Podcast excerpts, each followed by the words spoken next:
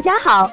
欢迎收听接好运啦 FM。如果你正在准备孕育宝宝，却不知道怎么科学备孕，或者正和试管婴儿打交道，都可以来听听我们的好运大咖说。大咖说什么？说说怎么轻松接好运。世界卫生组织关于剖宫产率有一个声明意见，这个意见呢，大概就是说几点。第一呢，剖宫产可以有效的挽救产妇和婴儿的生命，但是仅限于有医学指征的情况下。是指什么呢？就是说，这个妈妈经阴道试产，她对妈妈和宝宝的风险是更大的，或者是一个会失败的状况，那这种情况下就应当剖宫产。那人群水平剖宫产率高于百分之十，与产妇新生儿的死亡率降低是没有关联的。就是说，其中只是有百分之十几的人呢是一定要剖的，其他呢不属于一定要剖宫产的状况。那剖宫产发生了严重的并发症呢，其实这个发生的几率还是很低的，尤其是我国目前的医疗水平也比较先进。所以呢，它的这个方面是指针对那些，嗯，发展中国家或者是落后国家而言的。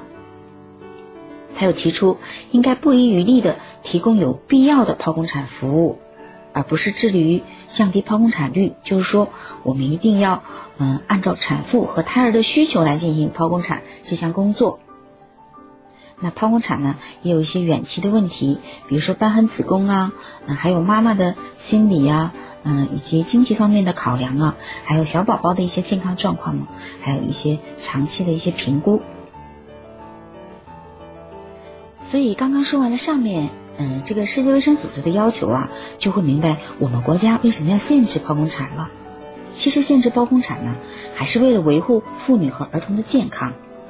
嗯，而且我国的剖宫产率啊非常高，有的区域甚至达到了百分之五十，这个啊已经远远高于 WHO 提出的百分之十五的目标。嗯，像厦门呢，我们控制的比较好的医院呢是在百分之三十以下，在国内呢已经属于一个比较好的状况的。那我们国家二孩政策放开以后，高龄和瘢痕子宫及相关产科并发症的增加。都是和之前的剖宫产率增高相关的，所以说呢，为了更好的维护母婴的健康呢，我们还是要限制剖宫产。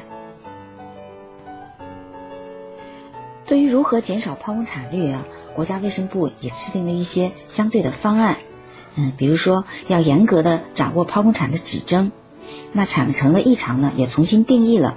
嗯，减少产程中不必要的干预，就是以前的产程的允许的时间比现在要短，就是现在要给一个呃孕妇充分试产的一个时间。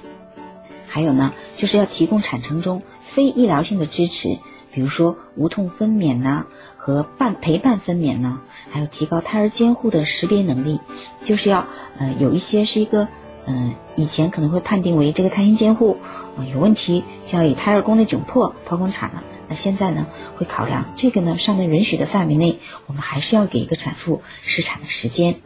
还有就是开展臀位外倒转术的应用，就是有一些因为臀位要剖宫产的宝宝，那现在呢也可以通过一些外倒转术给它转成头位，就是一个正常的胎位，那它呢也会有试产的机会。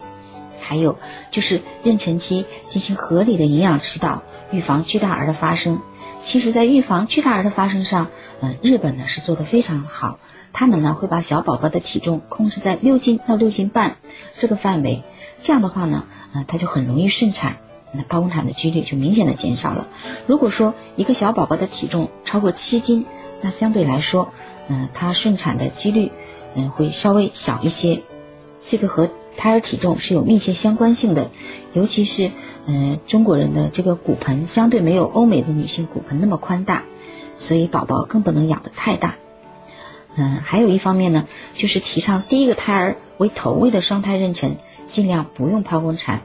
因为通常来说双胎的话，宝宝没有那么大，嗯，所以相对还是比较容易从阴道分娩的。那么他。嗯，如果都是臀位，肯定风险也大，那不赞成。如果第一个胎儿是头位的，那么它宫口开全了，嗯，第一个宝宝出来一般风险不是很大。那第一个宝宝出来之后，嗯，它在外固定，让第二个宝宝呢，即便是臀位，也可以从臀前引娩出，风险也没有那么大。所以这些呢，都是可以有力的减少剖宫产的发生。